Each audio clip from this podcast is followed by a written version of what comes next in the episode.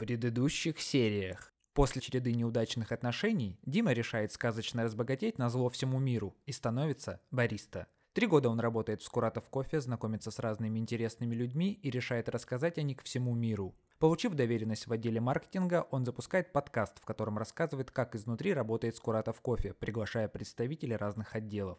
Сервис, эксперименты, дизайн, создание новых напитков, строительство кофеин, маркетинг, обучение кофе. Через все это Дима прошел вместе со слушателями, но что-то все равно было не так. И тут Дима понимает, что говорить о себе в третьем лице это вообще какой-то кринж, и подкаста про обжарку так и не вышло. Привет, я Дима Назаров, вы слушаете последний выпуск первого сезона подкаста «Внутренняя кухня». В этом эпизоде у меня в гостях обжарщик из Куратов кофе. О профессии обжарщика, рутине и творчестве. Отличается ли обжарка омского и московского наших производств, планах на будущее, расскажет главный обжарщик с Куратов кофе Евгений Калайтанов, наш московский обжарщик Иван Лайка и помощник обжарщика Глеб Шушаков.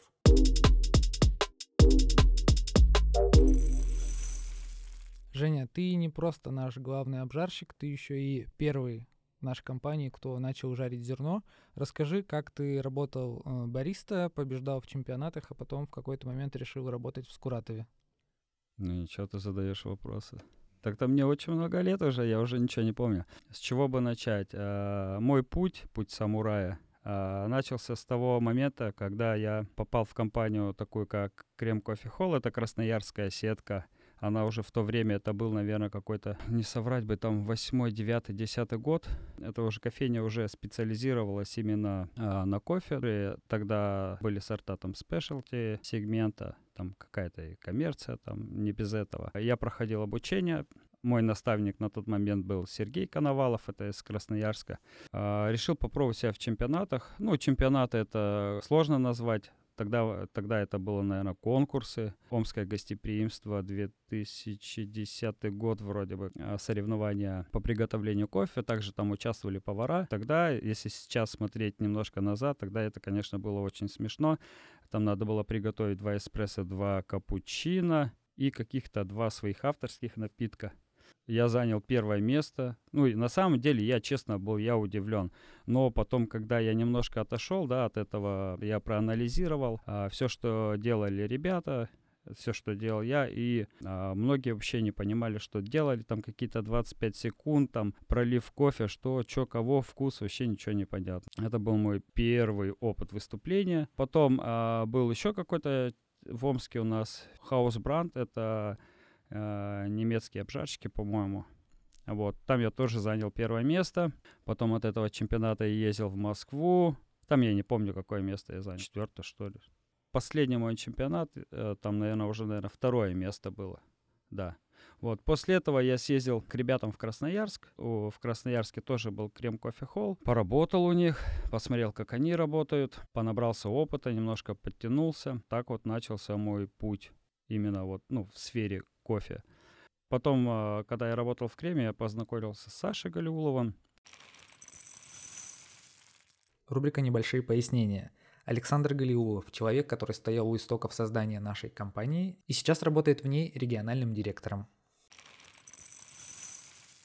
Так получилось, что Саша потом ушел с Крема. Саша познакомил меня с Виктором Скуратом, который пришел к нам в гости. Это, наверное, может быть даже немножко отдельная история. Ребята на тот момент занимались привозом кофе из Москвы и уже непосредственно распространяли его по точкам, которые занимаются продажей, приготовлением кофе в городе Омск. Соответственно, у меня был достаточный опыт уже в этом деле. Я понимал, что такое эспрессо, а, как готовить кофе, а, как его контролировать, да, и мог передавать какие-то свои приобретенные знания уже непосредственно тем ребятам, которые стоят за баром в других заведениях. Кофе приходил в пачках, мы его просто, ну, вернее, ребята его просто предлагали в другие заведения, Потому что на самом деле, ну, я, честно, я никого не хочу обидеть там или что-то еще. А, у всех своя правда в плане обжара, в плане кофе. Кто-то любит Италию, да, кто-то любит там а, российскую обжарку, кто-то супер свежий кофе, кто-то темный, там, ну и тому подобное. Вот. Но в то время уже зарождалась а, свежая обжарка, так назовем ее, обжарка в России, да, что ты там пожарил, там через неделю этот кофе у какого-то заведения уже на полках, и они уже варят свежий кофе. На тот момент мы ездили по разным заведениям, да, предлагали этот кофе, проводили так мини-дегустацию, варили прямо на их оборудовании, пробовали, сравнивали. Вот, и потом э, Виктор просто предложил, сказал, Жень, там, простыми словами, ты не хочешь попробовать там кофе пожарить? Вот мы планируем открыть обжарку. Так как я уже находился в таком смятении и хотел сменить сферу деятельности, но почему нет? Все, мы обговорили какие-то моменты. Витя сказал, что ростер э, уже покупает. Он при там, я не помню, там в сентябре, да, он, по-моему, в августе 2013 года он к нам приехал. Вот. И к тому моменту я доработал в креме и непосредственно уже пошел э, к ребятам, так сказать, так сказать, ставить обжарку и запускать производство.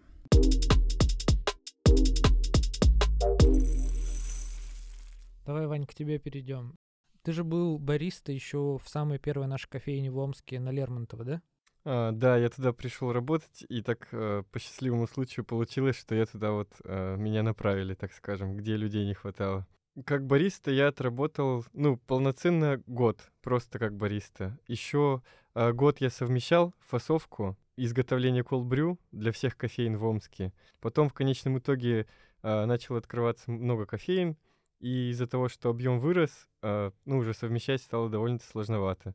Как бариста я уже на третий год своей карьеры, скажем так, уже ушел просто в обжар, потом еще добавились интернет-магазин, там, опт, вот. Но год проработал на Лермонтова в кофейне, а, а потом, когда я пришел в сентябре а, 2016 года, получилось так, что Камергерский как раз открывался. То есть я еще некоторое обучение проходил у Евгения Калайтанова в другом помещении было, когда отдельная обжарка стояла. Потом открылся Камергерский, и я уже как раз вот мой э, приход в компанию был с открытием Камергерского. Вот. И я уже потом через год э, работы на Лермонтова уже перешел э, в Камергерский, просто как бариста. И там было удобно совмещать, потому что одно помещение, я вроде там и бариста, и фасовщик, и все там рядышком было. Гораздо удобнее было. Я, я, я когда устраивался в Скуратов кофе, я подумал, что прочитал, открыл э, группу ВКонтакте, смотрю, ищем бариста. Э, сами обжариваем кофе и тут же его варим. Я думаю, ну сейчас приду, буду обжаривать кофе тут же, на сковороде или где, и буду варить тут же его. Оказалось все немножко сложнее. Но изначально была мысль такая, что, ну, обжарка, что-то интересное. До этого вообще ничего не знал, не работал ни в общепите, не работал э, вообще с продуктом с каким-то. Работал вот в IT-аутсорсинге, как-то там обслуживал организации какие-то. Вот. В общем, изначально я думаю, что можно считать, что я шел в обжарку. Ну и, в общем, как я понимаю, когда представился случай стать полноценным обжарщиком, прямо уехать в другой город, ты им сразу же воспользовался, да? Конечно. Вообще, э, это был очень долгий путь. То есть э, я в компании э, там шесть с половиной лет почти что уже. Вот. И из них последние ну, почти полтора года я вот только на обжарке работаю. А до этого вот у меня как-то вот с фасовкой было. И опыта, который у меня был. Мне, наверное, я считаю, что было недостаточно, потому что и сам был как-то не уверен. А, ну, может быть, еще Евгений был не очень уверен во мне. Вот, но когда предложение поступило, когда вот так случилось, что пора переезжать, я сразу сказал, да, я готов. Я даже не задумывался, я уже нацелен был на это, что когда-нибудь приеду жарить кофе.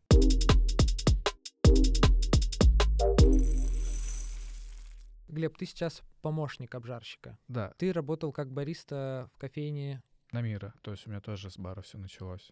Я пришел э, в кофейню на Мира, проработал там полтора года, если не ошибаюсь. В момент, когда я уже начал задумываться о том, что пора что-то делать, куда-то идти, потому что работа в баре, она довольно такая э, монотонная, да, но мы уже говорили о том, что а какая работа не монотонная, да, везде своя рутина есть. Ну и вот, и совпало так, что в момент, когда я уже устал от бара, появилась вакансия как раз на помощника обжарщика. Ну, помощник обжарщика — это что там? Фасовка. Собираешь заказы на все кофейни города Омска и Новосибирска. Документы оборот, оптовое направление, все оптовики. Ты с ними всегда на связи. Все заказы обрабатываешь, для них собираешь, отправляешь. Все, что от меня требовалось. Ты мне рассказывал, что э, идея пойти в обжарку еще связана с тем, что тебе хотелось сильнее разобраться в продукте. Да, вот, это как раз вот у меня э, был момент э, в баре, когда я работал, что я начал выбирать, куда я хочу как бы расти. Это работа с кофе или работа с э, кофейни в целом, то есть как управляющий или как менеджер. Как менеджер управляющий я сразу отсек, э, потому что у меня был момент, когда я летом 21 года, по-моему, я проходил как свободный слушатель курсы по менеджерству. Э, не закончил, кстати, да. Я, по-моему, бросил на лекции, где надо было составлять заявки. Расписание? Не, А, заявки надо было составить у поставщиков. Я посмотрел, что-то поделал, но отправлять я не стал. Карьера менеджера у меня так и закончилась. Я выбрал направление кофе. Получилось так, что это все совпало с появлением вакансий на обжарку. Я и пошел на обжарку. С расчетом, конечно, на то, что в дальнейшем, если у меня получится, я буду жарить кофе, но пока вот просто как э, фасовщик-комплектовщик. То есть я до сих пор сейчас на фасовке, но если нужно, Евгений мне доверяет обжарку. Я к тому, что сколько прошло времени от момента, когда ты пришел, до того, как тебе доверили самостоятельную жарку? Год, два? Наверное, да, где-то год. И сейчас ты уже сам самостоятельно жаришь Бразилию. И с Евгением вместе микровод. Ну, под фильтр. А у вас у, у всех троих есть понимание приблизительно, сколько нужно времени, ну, минимум, а, чтобы человек потратил для того, чтобы стать полноценным обжарщиком? Если подумать, что человек супер заряженный и прям вкладывается в обучение, ищет Если прям зарядиться и читать дополнительную информацию какую-то, статьи там дополнительно изучать, э, подсматривать за обжарщиком, если есть такая возможность вот работать, например, как мы работали на обжарке. Я там что-то фасую, подошел к Евгению, там мы что-то, какую-то чашку покапили, попробовали. Э, Я что-то спросил, какой-то... э, Один за другим вот так вопросы тянутся, и в конечном итоге, ну, понимание начинает приходить. Год точно можно. Возможно, кто-то более способнее, чем я, вот, и, и могут, например, за полгода там обучиться. В принципе, если какие-то еще платные там курсы э, проходить, там э, специ- специализированные, я думаю, там вообще, то есть полгода буквально, и ты уже обжарщик. Просто саму структуру того производства, где ты сейчас находишься, тоже важно понимать. Если там специфика у тебя только на продажу через интернет, к примеру, кофе, у тебя там объемы больше будут, нужно как-то структурировать все определенно. А если у тебя на кофейне, там немножко другая структура. Смотря какое еще оборудование. Ну, то есть вот э, много факторов влияет. Являет, является ли это основная твоя задача обучения в обжарке? То есть, если вот как мы все, да, с Ваней, у нас же это все параллельно с нашей основной работой шло, и поэтому и дольше времени, соответственно, занимало. А если у тебя просто каждый день свободен, и ты можешь его посвятить обжарке, то это полгода, может быть, может даже еще больше. Давайте заново зададим вопрос. Давай. Через сколько человек сможет жарить кофе, да? Ну, на приличном уровне. Ну вот смотрите, я жарю кофе с 13 года. Я до сих пор учусь. Вот этот ответ я и хотел из себя вытянуть. Да, блин, а, сейчас на самом деле стало все проще, гораздо проще, да? Ты берешь, по сути, человека, который хочет а, развиваться в кофе, к примеру, да, а, читаешь ему основную лекцию по кофе, да, что у кофе есть плотность, влажность, там высота произрастания, там страны, какие страны несут себе там а, вкусовой профиль теруарную, да, там часть или что-то такое, а, калориметры, колосортеры, а, автоматическое профилирование. Ну, по сути, по сути, чтобы человек жарил, уже жарил просто, да, ну, я не знаю, ну, месяц ты с ним поработал, он у тебя будет уже жарить. Да, и, ну, это мы говорим про какой-то там, может быть, простой кофе, да, ну, или там с- спешак какой-нибудь. А если мы говорим там про более сложный кофе, да, которому нужно подобрать там суперсложный профиль, так скажем, чтобы раскрыть его все многогранные части, то, конечно, обычно, обычный человек, который только начал жарить, ему это сложно будет сделать. Потому что где-то нужно там подбавить горелочки, да, к примеру, а, где-то там снизить давление воздуха, да. Все вот это вот, оно, конечно, все приходит с опытом. Поставить жарить человека ты можешь там через месяц. Заходим, читаем лекцию, вот, профиля, вот это такой кофе, это такой кофе, это такой кофе, все. Вот твои контрольные точки, цвет, там, влажность, там, и что-то еще. Соблюдаешь, все, окей, жарим, жарим. А чтобы раскрывать кофе, конечно, нужно, ну, дополнительные знания, которые, опять же, ты приобретаешь с опытом. А где ты берешь опыт? Ты ездишь на курсы, ты очень много капишь зерно, ты общаешься с ребятами, обжарщиками из других городов, э, и перенимаешь тем самым знания. Потому что нас очень много, и все одно и то же зерно, к примеру, там какую-нибудь там Бразилию, обычную классическую Бразилию, могут жарить по-разному. И у всех, у всех, у обжарщиков, у всех это будет, допустим, тот же самый эспрессо. Просто кто-то видит его таким, кто-то таким. Все это, это по сути, это все под задачу. То есть, если суммировать, то тут э, явная параллель, допустим, с профессией бариста. В целом можно теории научить и за месяц, но всей жизни не хватит, чтобы ну, познать кофе целиком как продукт. Да, конечно. Ты вот даже простой пример. Ты закупаешь кофе, ну, возьмем там лот там в 300 килограмм, к примеру. Начал ты его жарить там, а, там 1 января. И, ну, так получилось, что у тебя там низкие продажи, и жаришь ты его год. Вот 1 января ты подобрал к нему профиль. Тебе нравится, в чашке все яркое, сочное, чистенькое, однородное, клево. Но где-то в августе, жаря по этому профилю, у тебя появляется уже там ну, дровишки какие-нибудь, это я прям очень жестко. Она становится шершавой. Пока ты жаришь один лот, ты постоянно должен за ним следить.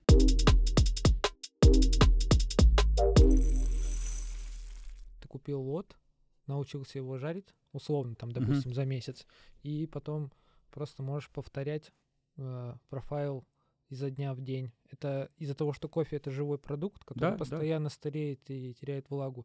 Приходится. Короче, ваша работа это еще и аналитика, постоянно следить за тем, что происходит э, с зерном, и переп- перепридумывать, ну или подбирать там профиль. Да, да, корректировка, да. Ну, по сути, работа обжарщика, да, это обжарка, ты жаришь, контрольная точка, допустим, и капинг. Обжарка, капинг, обжарка, капинг, корректировка. Чем больше ты капишь, тем сильнее у тебя развивается, ну, э, вкусовой опыт. Тем сильнее ты начинаешь чувствовать это зерно и отслеживать его какие-то отклонения. А, возвращаясь опять же к этому лоту, да, условно говоря, ты его там год жаришь, к примеру, да, и чем больше ты жаришь это зерно, чем больше ты его капишь, тем ты сильнее его понимаешь. К концу лота у тебя получаются самые вкусные обжарки. Ну это то, что мы с тобой обсуждали, да, до этого, что бывало такое, что у нас фильтр э, на вводе и на выводе, э, на выводе он вкуснее гораздо. А, когда следишь и видишь какие-то отклонения э, в, зерне, то есть также работает и в обратную сторону. То есть ты как, что-то можешь сначала не заметить, что есть в зерне, а ты это не раскрыл. И также через некоторое время ты просто это замечаешь и подчеркиваешь этот момент, который упустил. Вань, да ты так не делаешь. Делаю, делаю. Только так и работаю. Давайте обсудим, из чего состоит ваш день, потому что в моем представлении, это как и работа бариста, и тренера, и кого угодно, это такая тяжелая смесь из ремесла и творчества. Все равно очень много времени вы проводите за какими-то монотонными, тяжелыми процессами, но при этом мне хочется понять, э, какие вещи бывают яркими пятнами, которые ну, выта- вытаскивают из вот этого монотонного ритма. Каппинги, наверное, это самая интересная часть нашей работы. Я вот на прошлой неделе, я четыре дня где-то жарил сам. И вот было довольно это скучно. Мне уже не- э, под конец недели Жека пишет, ты скучно, да, сидеть жарить просто? Я говорю, ну да. Но я развлекал себя каппингами, вот. Мне было еще интересно, потому что это были мои первые самостоятельные жарки. И я ставил чашки и пытался разобраться, что не так. Также еще контрольная точка — это цвет обжаренного зерна. Эту точку я тоже мониторил, пытался понять, что не так. А так, в целом, да, это одна такая большая рутинная работа. Что еще можно интересного? Наверное, вот э, обучение, даже несмотря на то, что ты уже можешь долгое время работать, обжаривать, э, также нужно освежать знания. Когда ты выезжаешь куда-то, общаешься с другими людьми, слушаешь лекции, новое, может быть, что-то узнаешь, потому что развитие же это идет кофейной культуры, может что-то новое появляться в сфере обжарки. Вот. Вот Жека ездил недавно Куда? в Казахстан. А, в Казахстан, да. Да я отдыхать ездил. Не, ну фотография-то была. А, ты просто зашел к ним, сфоткался? Да-да-да-да. Ну, мне надо было просто отчитаться.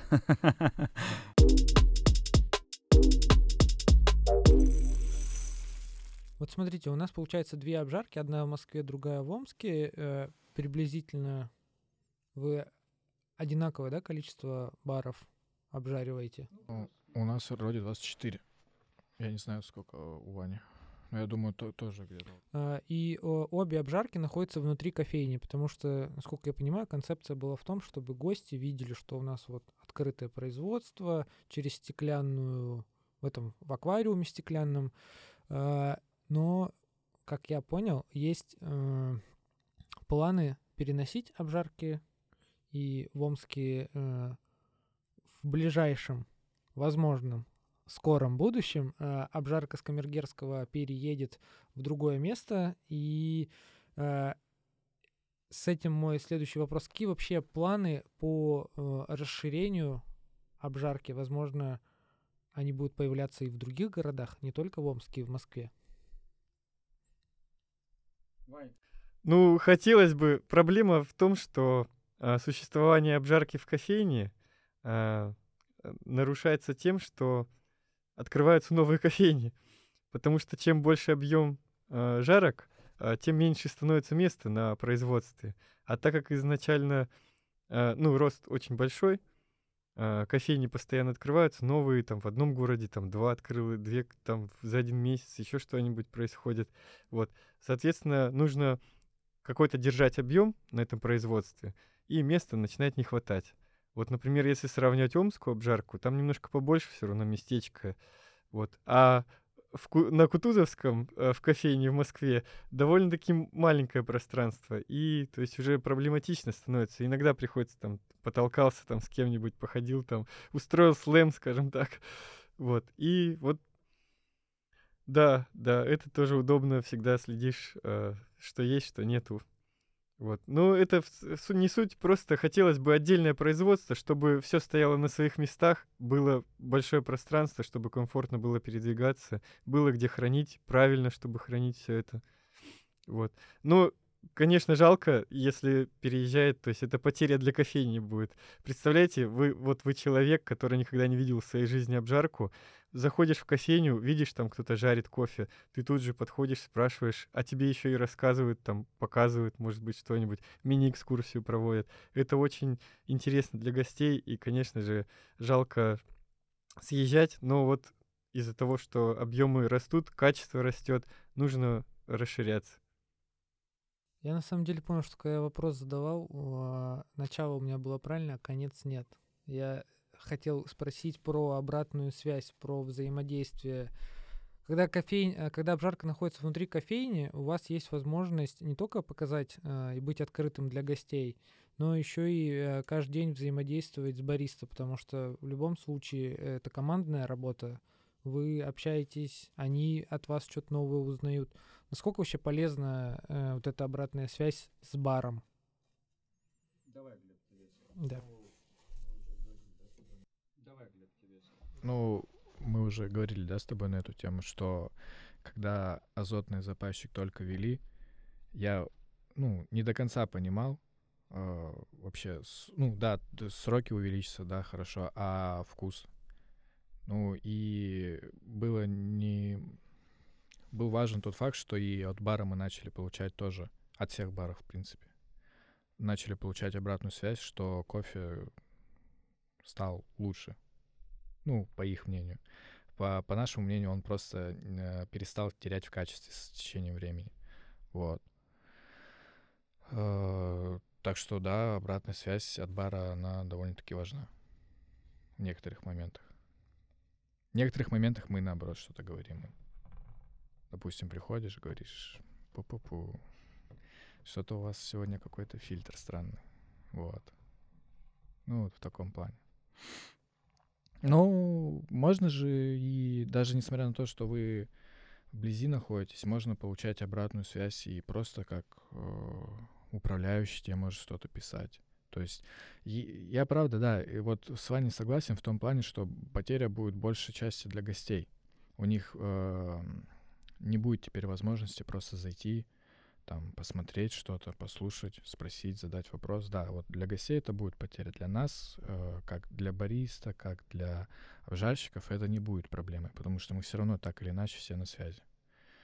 При- честно сказать, вот даже несмотря на то, что сейчас э, на Камергерском, да, находится обжарка, у нас не так много к нам заходит бариста с какими-то вопросами, с обратной связью или... с- или... Привет, Камергерский. Привет, Камергерский, кстати, да. Э, Вот. э, Поэтому кто захочет, он напишет. Даже если не будет кофе, э, параллельно, обжарка не будет параллельно кофейне, да, как сейчас на Камергерском, он все равно найдет способ, как попасть туда или как задать свой вопрос. Вот. Скорее всего, так не будет, чтобы обжарка существовала как самостоятельная единица. Для чего тебе делать обжарку там, условно говоря, в гараже, да, когда ты заходишь и закрываешь дверь? У тебя есть э, а, кофейня, это твоя, там, назовем ее так, точка сбыта, и ты по факту уже сразу гостям доносишь тот продукт, который ты жаришь. Вот и все. Ну, и также и... Ну, и так, и так, и также, э, если говорить про а, камергерский, да, э, ну, рост кофеин, рост кофеин а, увеличивает объем. Увеличивается объем, увеличивается площадь, ну, тут все закономерно, ну, как бы вот. Соответственно, и даже если камергерский будет переезжать на новую локацию, то, опять же, это будет обжарка плюс кофейня. А, по сути, представим ситуацию, есть у нас обжарка, да, в городе Омске, там Скуратов кофе жарит а, в каком-то здании, назовем его здание N. Ну, а как гость туда пойдет? Ну, не все же гости такие, как сказать, любопытные. Ну, какой-то гость застесняется там зайти в обжарку, да? Это просто производственная часть какая-то стоит. А, привет, я там Вася, хочу посмотреть, например. Ну, если, если будет такой человек, конечно, заходи, смотри. Вот. А кофейня, да, она будет располагать человека, ну, он зашел, там, условно говоря, панорамные стекла, окна. О, у вас тут жарят, да? Ну, прикольно, а дайте там эспрессо попробовать. Ну, а можно зайти? Да, конечно, зайдите. Все, зашел. У нас и были, мы там, а, по большей части это вечером было. А, у нас был такой пик нагрузки, когда мы там а, до 8 жарили, я там и до 12 оставался уже вместе с кофейней, закрывался и уходили домой. И вечером очень много гостей таких. Ну, днем их особо незаметно, там пришли, кофе взяли, посидели с подружками, пообщались и ушли, все. А вечером именно такие гости, которые вот им интересно. И на моей практике там у нас была прям неделя, вот когда, э, ну, большой поток объема, и нам надо было жарить, чуть мы долго оставались, и много гостей заходили, и там я вот там приехал из Казахстана, вот тут жарить хочу посмотреть, можно, конечно, можно. Все, ну, краткий рассказ там, а, что мы делаем, какое зерно там. Все, гостю интересно. Сказал спасибо, до свидания. Бывает просто такое, что, ну, люди иногда даже подходят такие, а я никогда не видела зеленый кофе, там вот, как он выглядит на самом деле. И, то есть, интересно, Ну вот, кстати, э, про гостей, да, вот Ваня говорит про обжарки. В Москве с этим, конечно, попроще. Ну, там ребят очень много, ну и все там ходят там э, в другие кофейни, там э, в другие обжарки, да, по знакомству прийти там посмотреть. В Омске с этим, конечно, немножко посложнее. Ну, кто в Омске зайдет на обжарку из других обжарщиков? Начнем с того, кто поедет в Омск. Вот. Как бы э, в плане именно обмена опытом в Москве это, конечно, плюс. Ну вот э, тогда спросим у Вани. Ваня, а ты пользуешься этими воз- возможностями ходить и набираться опыта у других обжарщиков?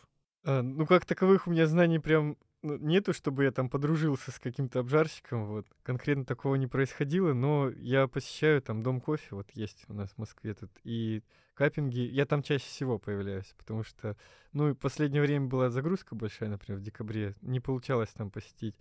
А так я очень хожу и, и всех вижу вот в лицо. Вот бывает на ютубе открываешь какой-нибудь ролик, видишь какого-нибудь обжарщика, там какое-то интервью дает, и тут ты приходишь просто на каппинг и видишь этого обжарщика, как бы поздоровался, поздоровался, попробовали, послушал, что он говорит, может быть, даже подойти, обсудить. А, я, скажем так, я пользуюсь, но еще пока не привык. Для меня это новшество, потому что я с Омска приехал, там не так было. А вот сейчас вот потихонечку, потихонечку с кем-то поговорил, появляется опыт.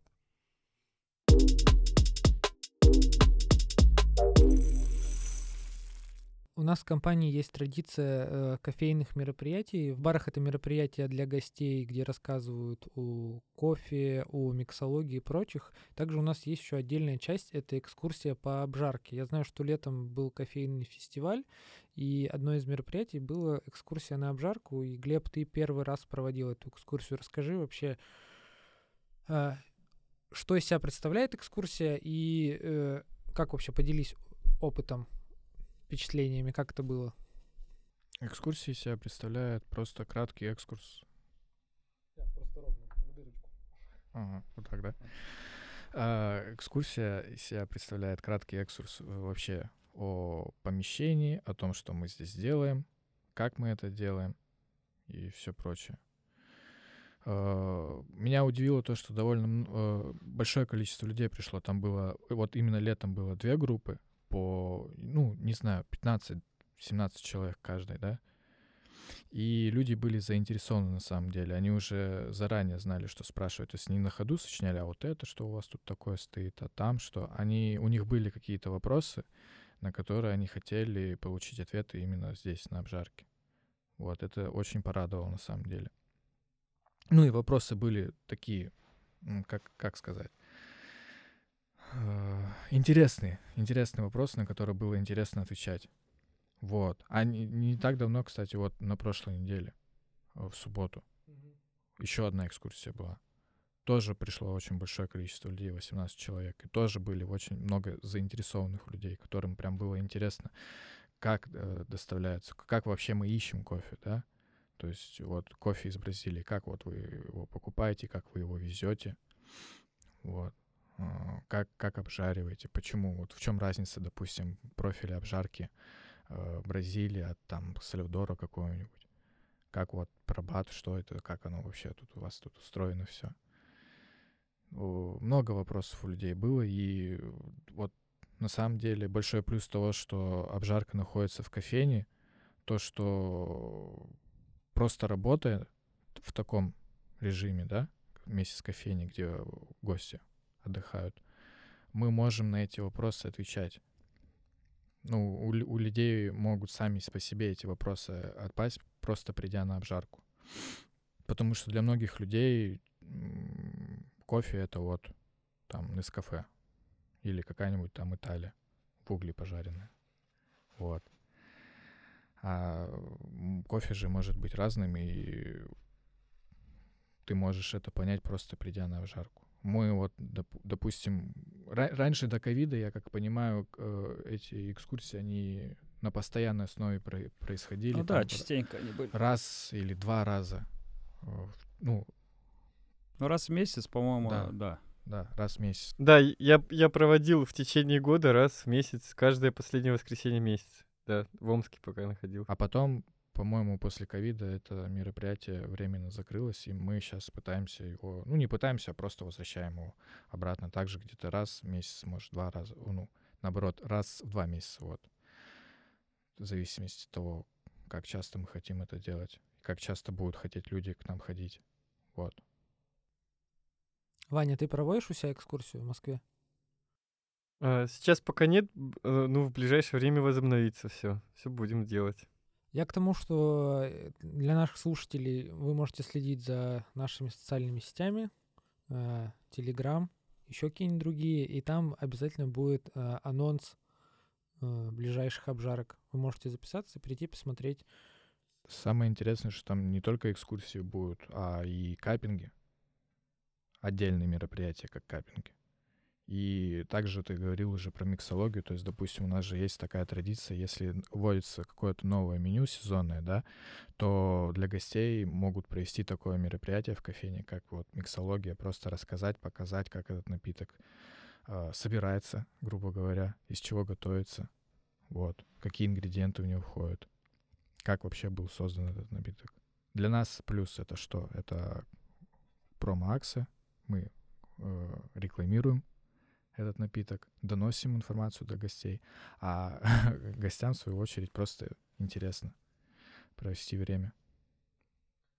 Ну, наша задача в первую очередь просто рассказать и поделиться э, тем, что кофе бывает не только тот, который в магазине на полке стоит. Нам нужно рассказать максимально, нам хочется поделиться этой информацией. Нам хочется, чтобы все люди, которые к нам приходят, они все всегда понимали и разбирались. То есть, если к бариста подходишь и спрашиваешь там э, про зерно, э, то есть, а бариста начинает говорить, это натуральная обработка, это мытая обработка. То есть, э, не все люди э, ну, поймут сразу, про что речь. То есть на, наша цель именно донести эту информацию и рассказать более подробнее.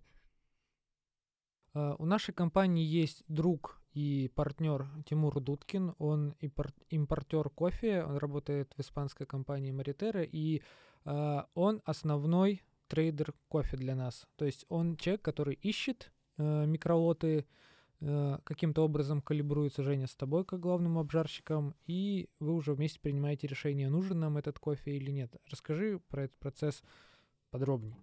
Ну, подробнее это эфира не хватит. А, да, здесь на самом деле все очень просто. А, кофе покупается по сезону, да, какая страна готовит кофе, собирает урожай, готовит его на экспорт с той страны и покупаешь. Просто по большому счету ты изначально должен понимать, под какую задачу ты этот кофе покупаешь, да?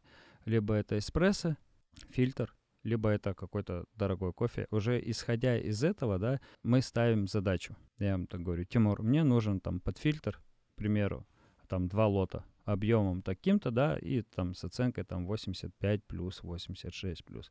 И он мне уже начинает говорить, вот, Жень, есть Колумбия, заходит, да, он мне скидывает технические листы этого кофе. Колумбия заходит, там, допустим, Эфиопия, Гондурасы. И пока есть вот этой свежего урожая.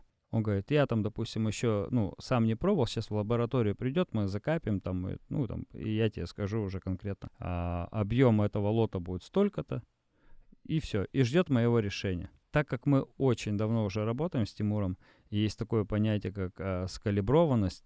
По большей части я ему уже доверяю в а, вкусовом профиле, да, зерна. И уже я не трачу время на пробники, да, зеленого зерна, чтобы мне там с Барселоны, к примеру, выслал их, чтобы они пришли в Омск, чтобы я их в Омске обжарил, на сэмпле попробовал, дал какое-то решение. Я уже смотрю на технический лист, на оценку этого зерна и говорю, вот этот кофе я беру тонну, да, мне, к примеру, к фильтру нужно, я, там какие-то более качественные сорта, я беру, допустим, там 500 килограмм, чтобы а, его быстро пожарить, чтобы он долго не лежал, по сути, ну и не старел.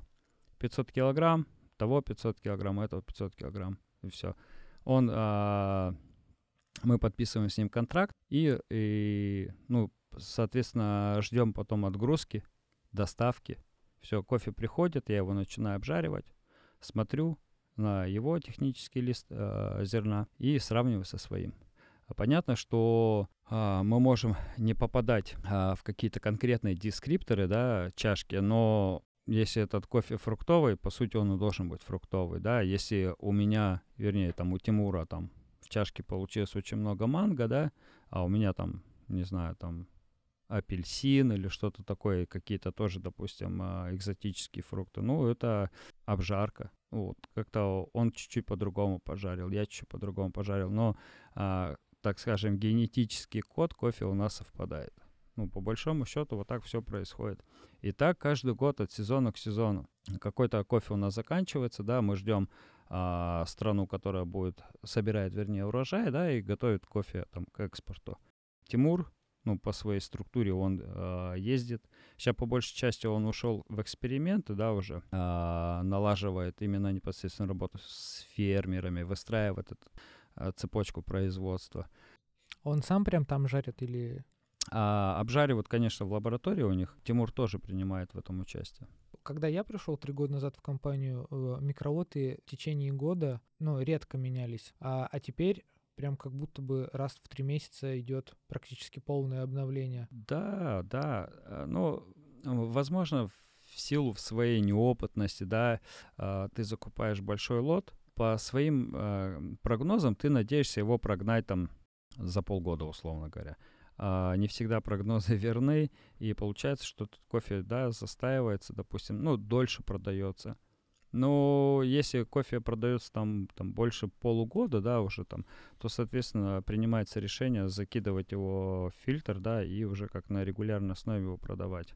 Ну, а зачем? А зачем ждать, чтобы он прям умер? Сейчас э, стараемся покупать э, более короткие лоты, да, там 500-600 килограмм, там, ну, 700, там, плюс-минус, более качественного кофе, да, и как бы, ну, чаще его менять. И как бы опыт немножко уже позволяет в плане именно обжарки, да, достижения э, поставленных результатов в обжарке. Ну, жарить его немножко вкуснее. А, так, это мы вставим потом еще про оборудование. А, у нас в планах, точнее, не только не просто в планах, мы уже купили новый ростер. Мы еще не купили новый ростер. Да, мы, ну, ну по сути, да, конечно, мы купили новый ростер. А, лоринг, немец, чистокровный, 35 килограмм. А я что, немец сказал? Американец. Да, ты сказал немец, немец. Ой, ну все, все. А сейчас, который в Омске, он на 12 килограмм. Да, у нас сейчас а, немец пробат на 12 килограмм. У Вани стоит э, лоринг на 14, да, Вань, 15? Пятнашка. Да, на 15. И, соответственно, еще мы ждем на 35 килограмм. И это автоматически увеличивает объем, да? Пожаренного кофе? Да, да. Это там в два-два с половиной раза сразу поднимает нам, ну, увеличивает объем производства, да. Также о чем еще? Про чем мы говорим сейчас? Ну, про новый ростер. Про новый ростер. Ну, ростер как ростер. Ростер для ленивых. Закинул, кнопку нажал, кнопку нажал, выгрузил. Все, да, Вань? Неправда. Надо, надо думать тоже там. Не, на самом деле в любом оборудовании надо думать, да.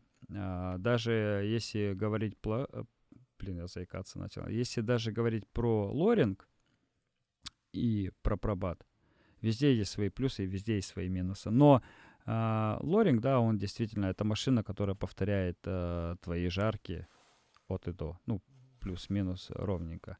И лоринг это машина, ну, опять же, по моему мнению, это машина для, ну, а, как сказать, массовых нажарок, да, Бразилии, много Бразилии, там тонна, вторую, там, там 10-20 тонн в месяц, да, это лоринги. То есть, э, ну, идея в том, чтобы новый лоринг на 35 килограмм встал на основные сорта под эспрессо, а пробат остался под микролоты. А вот здесь загвоздка, потому что пробат одна машина, и она будет в Омске, а допустим, на все новые обжарки, да, которые мы будем открывать, да, а, будет идти лоринг. И лоринг будет жарить как и эспрессо, так и фильтр. Только, да, у, только у Омска, получается, такая возможность будет выбирать между пробатом и лорингом, а все остальные э, в дальнейшем обжарки в других городах нашего присутствия, у них только будет лоринг. Вот и все. Ну, это, это же еще а, мы можем подумать на самом деле над этим вопросом, ну, в дальнейшем, да, а, если нас действительно будет э, сильно не устраивать качество лоринга под фильтр, да, к примеру, если мы действительно там э, не сможем с ним справиться, мы, по сути, можем купить какую-нибудь пятерочку кондукционную, тот же Гисон, тот же Пробат на 5 килограмм, да, и использовать его непосредственно под, ну, там, под э, фильтр, да, какой-нибудь, что-нибудь такое. Везде есть... Э, выход из любой ситуации. Вот. А в Омск, в Омск, а, ну, в Омске, да, скорее всего, будет так, будет две машины стоять, это будет лоринг и будет пробат. Ну и так как в перспективе э, в ближайшей или в далекой э, открывать обжарки во всех городах присутствия, ну, идея в том, чтобы везде стояли лоринги, да, для того, чтобы просто калибровка проще происходила между обжарками. Да, да, да, потому что э, скалибровать э, кондукцию с конвекцией, э, ну, достаточно сложно. Вот что сейчас происходит с Москвой и Омском. Да, что, да, да, да. Ваня, расскажи, тебе тяжело калиброваться с Женей? А, ну, если делать все правильно, а, получается не тяжело. Но иногда бывают какие-то проблемные моменты, но которые тоже в конечном итоге решаются. Вот. Ну, естественно, разница чувствуется небольшая. На, особенно вот под фильтр. Кондукция получается поярче. Не сказать, что на лоринге плохо тоже получается. Даже даже раскрывается иногда то, что на кондукции не раскрывается, на кондукции раскрывается то, что на лоринге не раскрывается. В общем, здесь нельзя сказать что-то лучше, что-то хуже. Здесь просто чуть-чуть по-разному. Чуть-чуть совсем. Вот это сказал. Вот. Но проблем с калибровкой нет. Ну ладно. Ты, Глеб, мне рассказал, да. А, это, это мне тоже рассказывали, да? Да, рассказывали, все в курсе. В общем, э, гость посмотрел на бариста, на количество зеленого зерна в мешках, сказал, что, ну, вы же не можете все это зерно тратить в своем баре. Не, у него там наоборот вроде был вопрос в том, что как вы на такое количество кофеин можете жарить зерно. То есть, да, да, то есть, вот, ну, он, наверное, думал или, может быть, просто не знал, что у нас еще в Москве есть обжарка. И он думал, что Омск жарит на все города присутствие. И вот его вопрос заключался в том, что вы сами-то хоть верите в то, что вы можете столько жарить. А это была суббота, по-моему, или воскресенье. Мы тогда, да, мы не работали, там было темно, может, даже и пробат не разглядеть было в этой темноте. И вот он подумал, что мы просто всех обманываем. Вот и всё. Сколько предел у пробата? Четыре с половиной, да, тонны? Ну, к пятерке, да. Пятерки, да? Но за декабрь пожарили шесть с половиной. Ну, если э, примерно сказать, то да. Да. Да, даже не то, что декабрь, а ноябрь, да? Ноябрь и декабрь э, были такие очень загруженные месяца. И там оставались мы, так сказать, очень долго обжаривать зерно. Ну, если все сводить просто, не знаю, к цифрам, то примерно каждая обжарка по 5 тонн зерна жарит в месяц, да? Ну, в среднем, да. Ну, лоринг чуть-чуть побольше, конечно. То есть 10 тонн на почти 50 кофеин. Это те объемы, которые мы сейчас делаем. Ну да, мы же говорим сейчас про то, что именно потребление, ну, продажи только через кофейни. Ну, там есть какое-то оптовое направление у нас, но там не сильно большой объем, условно говоря. Да, 10-12 тонн. Получается как-то так.